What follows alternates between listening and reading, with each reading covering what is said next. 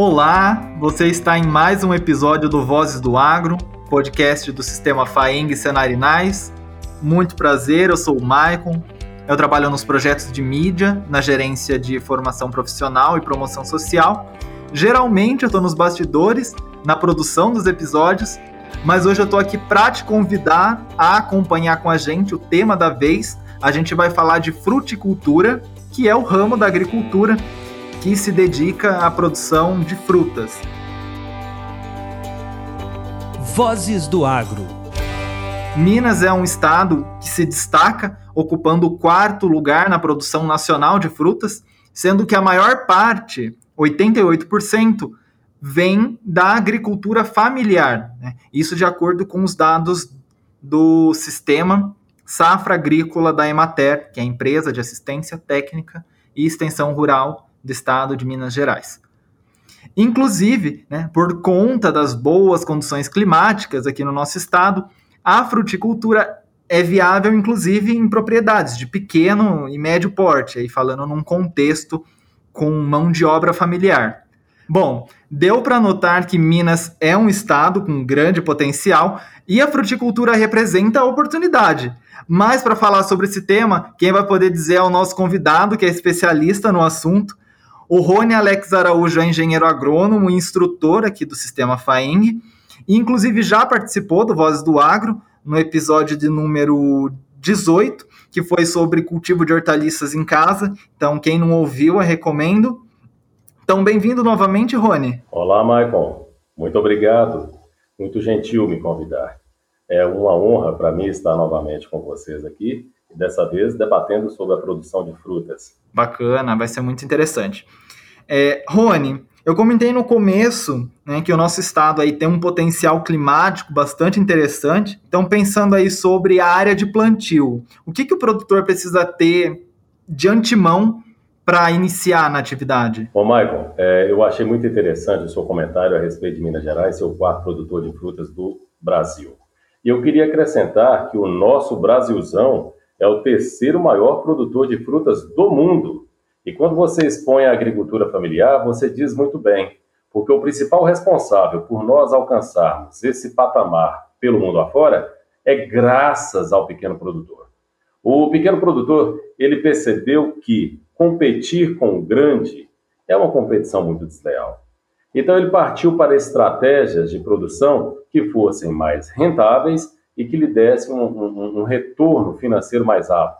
E a fruticultura é uma delas. Fruticultura, é, além de melhorar a renda da família, a fruticultura melhora a qualidade de vida da família, porque o produtor tem a possibilidade e o prazer de consumir o, as frutas que ele produz, então ele sabe a procedência dessas fruteiras. E acima de tudo, nós temos que olhar a questão social também, porque fruta gera muito emprego. Veja você, às vezes eu chego em algumas comunidades onde o produtor vira para mim e fala: Olha, eu não gero emprego nenhum, Rony. Aqui trabalha a mulher, o menino ou os meninos e eu. Ótimo, perfeito. Já emprego para a família. E já entrega para a família, a mão de obra familiar, e vivem muito bem. Pois bem, o que eu tenho chamado muito a atenção do produtor, antes de implantar o seu pomar, ele tem que ficar atento a alguns fatores. Bom, primeira coisa, a gente considera os fatores edáficos. O que, que são isso? O que, que é isso, Michael? Nós temos, o produtor, quando ele for plantar o seu pomar, ele tem que escolher a melhor fatia de solo, a melhor terra da sua propriedade, tá?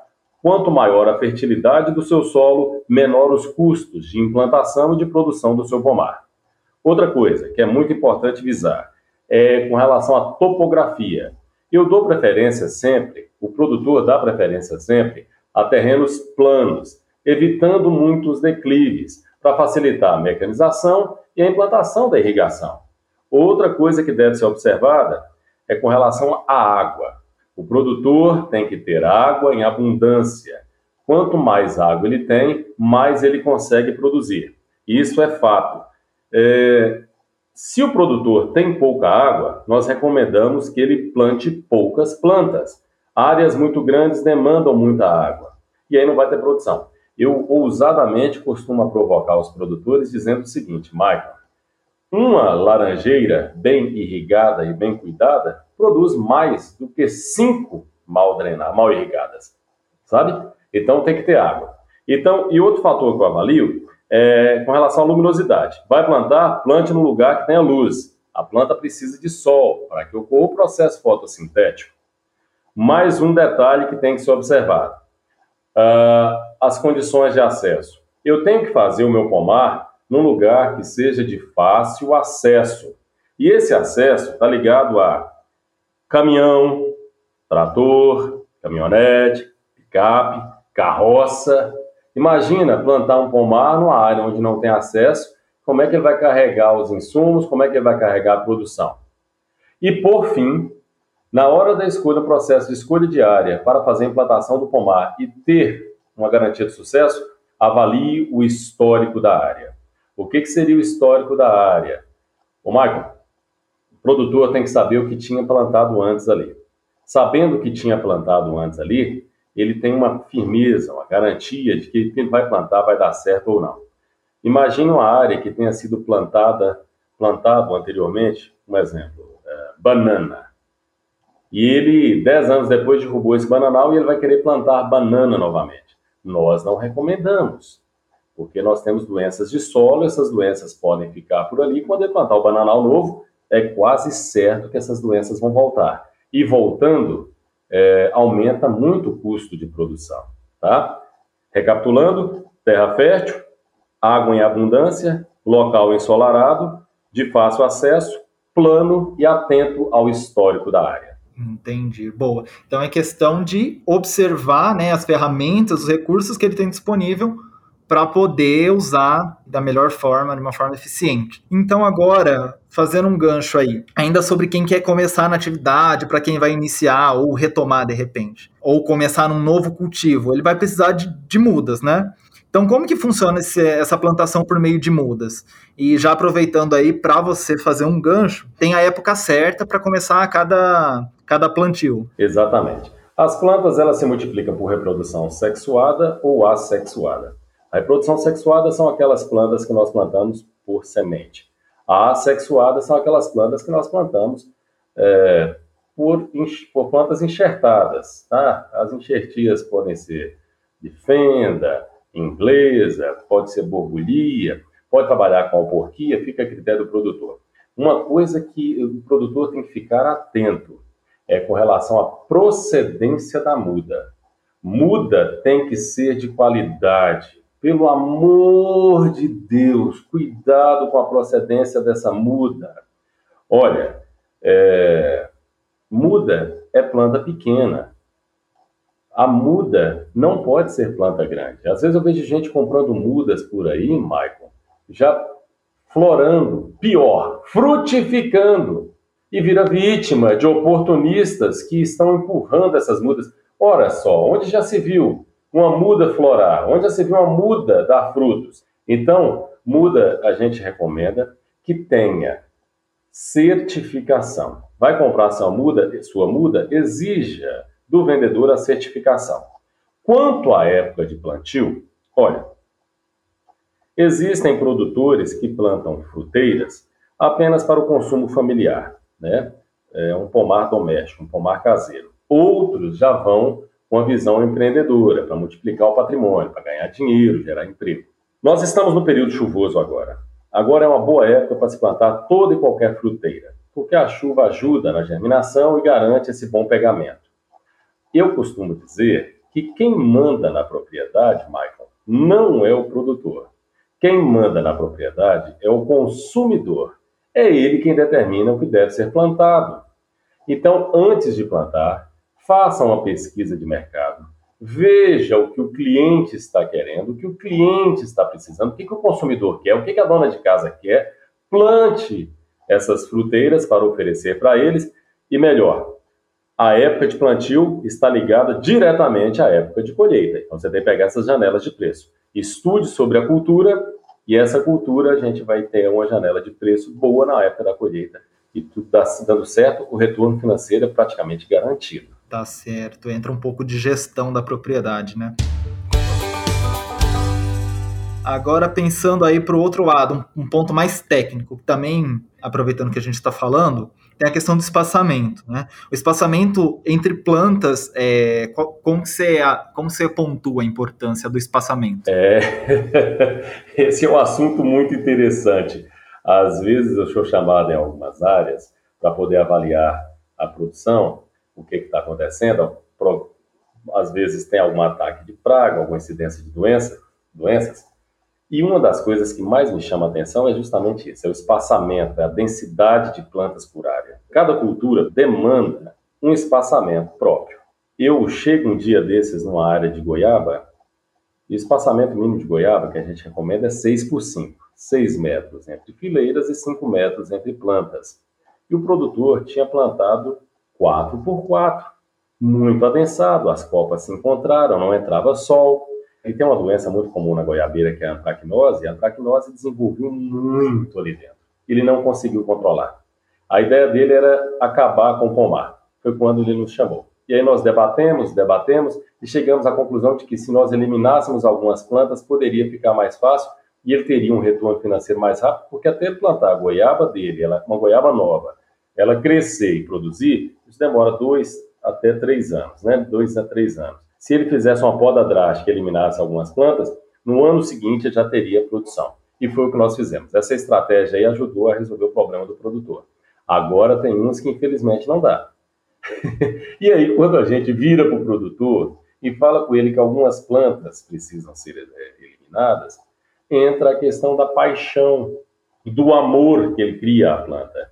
E isso é um problema. Então, vai plantar, planeje direitinho a implantação do seu pomar e fique atento com relação ao espaçamento correto. Olha, o espaçamento correto ajuda muito. Espaçamento errado, o produtor paga um preço muito caro, Maicon. É, o espaçamento, então, não é só um detalhe, né? Ele tem uma influência grande aí.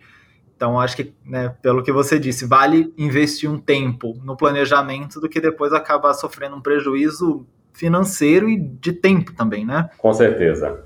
Ô, Michael, ó, eu tenho dito por onde eu tenho passado que não adianta tratar a propriedade apenas como uma roça, como uma lavoura. Propriedade tem que ser tratada como empresa, e empresa gera retorno financeiro. Empresa ninguém brinca de administrar. Então, o que eu prego muito, tanto dentro do Senado, sistema FAENG Senar, nos nossos treinamentos, quanto para os meus clientes, quanto para os meus amigos, para os meus alunos, é, ó, trabalhe com os quatro pilares da administração dentro dos, da sua propriedade. Quais são eles? Um bom planejamento. Se não planejar, não dá certo. Eu costumo dizer que quem planeja tem uma chance muito grande de acertar. Quem não planeja tem uma chance muito grande em errar.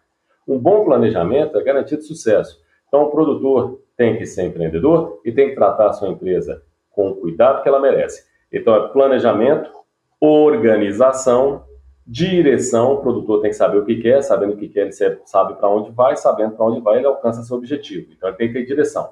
E, acima de tudo, controle. E esse controle é algo muito amplo, é controle financeiro, controle de ferramentas, controle de máquinas e implementos, é, controle de lavouras com relação aos insumos.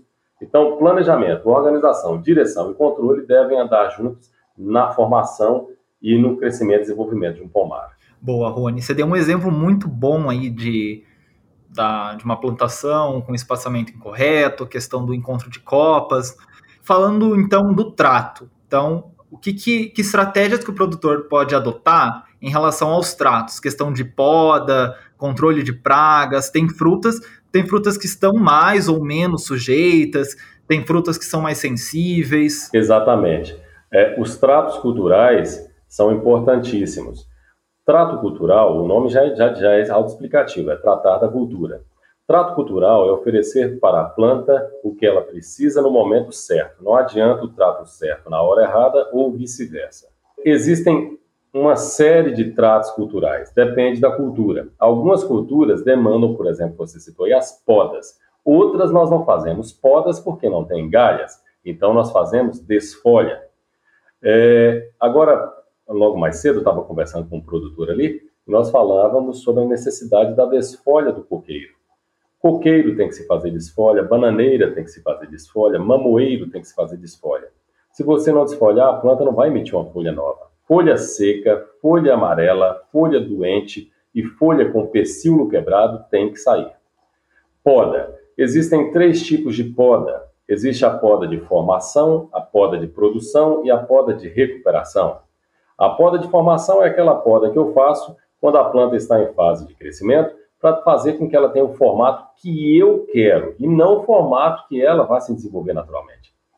A poda de produção é aquela poda que eu faço logo após a colheita para estimular a planta a produzir novamente e produzir mais. Uma boa poda é garantia de progresso, de muita produção. Só para se ter uma ideia, Michael, uma poda errada, o produtor tava, trava a planta dele um ano. Algumas fruteiras ficam um ano sem produzir se ele não podar da maneira correta. E existe também a poda de recuperação, que é aquela poda que eu faço com o intuito de recuperar plantas velhas e plantas doentes. Tá? É uma cirurgia muito boa e funciona bem. É só um atento, já que você está falando da questão técnica, eu atento à aplicação logo após as podas ou a desfolha, ao uso de um curativo, que seja a base de cobre, para evitar que fungos oportunistas entrem no local do ferimento, por onde foi feito o corte da poda ou eliminação da folha. Dos principais tratos, nós podemos citar também o controle de pragas e doenças. Se houver presença de praga e presença de doença, acredite, meu amigo, sua cultura não vai produzir. E aí vai dar um desgaste emocional muito grande, tá? Só sabe o desprazer em se perder uma lavoura, um pomar, uma produção, quem já passou por isso. Tá? Então tem que ser controlado. Eu, particularmente, trabalho muito com controle preventivo, porque aí entra um manejo integrado de pragas e doenças. O custo, os custos são bem menores e, na, na meu, meu conceito, é, prevenir é sempre melhor que remediar, tá? Outros tratos não tão, não tão menos importantes, que eu gostaria de citar aqui rapidamente, seria a irrigação. A planta tem que ter um bom turno de rega, e eu tenho falado para todos os produtores do estado inteiro que me acompanham. Graças a Deus eu tenho uma boa aceitação no nosso estado. É, que o que a planta quer não é ser irrigada. O que a planta quer é manter-se úmida. Se você mantiver a umidade para as raízes, ela vai estar sempre desenvolvendo e produzindo. Outra coisa, adubação de cobertura. E essa adubação de cobertura ela deve ser feita. Os produtores que são profissionais, eles estão vivendo hoje um drama muito grande Maicon, adubo explodiu. O preço do adubo fugiu do controle. Então está muito caro. Quem tem reserva financeira está conseguindo adubar, porque sabe, olha, se conseguir manter a produção, vai pegar preço e vai ganhar dinheiro, tá? E entre outros tratos que vêm por aí, que são tratos mais simples, como é o caso da capina, que tem que ser feita para diminuir a competição com o mato. O mato vai roubar os nutrientes e a água da planta. É, nós temos que fazer sempre aceiro ao redor das, dos pomares para não deixar que as ervas daninhas, que nós chamamos de fonte de inóculo, é, mantenham ali as pragas vivas e estejam sempre voltando. Boas ideias, bons insights. Rony, já encaminhando aí para o final da nossa conversa, eu quero agradecer a sua disponibilidade, a sua contribuição mais uma vez aqui no Voz do Agro. A gente acabou não entrando tanto no quesito de comércio, né? Mas Minas é um, é um grande produtor de frutas, né? é, tanto para o consumo interno quanto para a exportação, tem indicadores aí que mostram. Então, realmente, realmente é uma aposta bastante interessante para quem quer iniciar ou expandir os negócios. O Rony, ele é instrutor, então para você ouvinte que tem interesse em participar dos cursos oferecidos pelo Sistema FAENG, é só você procurar o sindicato rural da sua cidade ou um dos nossos escritórios regionais. Valeu, Rony. Valeu sim, Michael. Muito obrigado pela oportunidade. Que Deus continue abençoando todos os produtores e todas as famílias dos produtores, para que a gente consiga superar essa fase difícil e consigamos dar a volta por cima. É, esses preços altos dos insumos, que isso vai normalizar e tudo vai voltar a ser como era antes. É o que eu espero. É, o mercado está aí escancarado para quem quer entrar eu já disse no começo da nossa conversa e reforço no fim da nossa conversa. O mercado, infelizmente, não aceita amador. Aquele que quiser se aventurar como produtor, procure o sindicato da sua cidade, faça um treinamento do Senar, Senar do sistema FAENG Senar. O sistema FAENG Senar tem profissionais gabaritados, excelentes, de alto nível, que pode ajudar o produtor na implantação, nos tratos culturais, inclusive na comercialização das suas, dos seus pomares. É isso, falou Rony, falou tudo. Então agora também eu quero aproveitar de convidar o ouvinte, né, você ouvinte, a participar do podcast. Então você pode mandar o seu recado, a sua dúvida, a sua sugestão. A gente tem um e-mail, o endereço é vozesdoagro@senarminas.org.br. O Vozes do Agro está disponível nas principais plataformas digitais, como Spotify, Google Podcasts, Deezer. É, é muito importante que você siga na sua plataforma preferida. Toda quarta-feira tem episódio novo. E né, não deixe de compartilhar aí com seus amigos, com seus colegas. Eu fico por aqui e te espero numa próxima oportunidade. Até mais.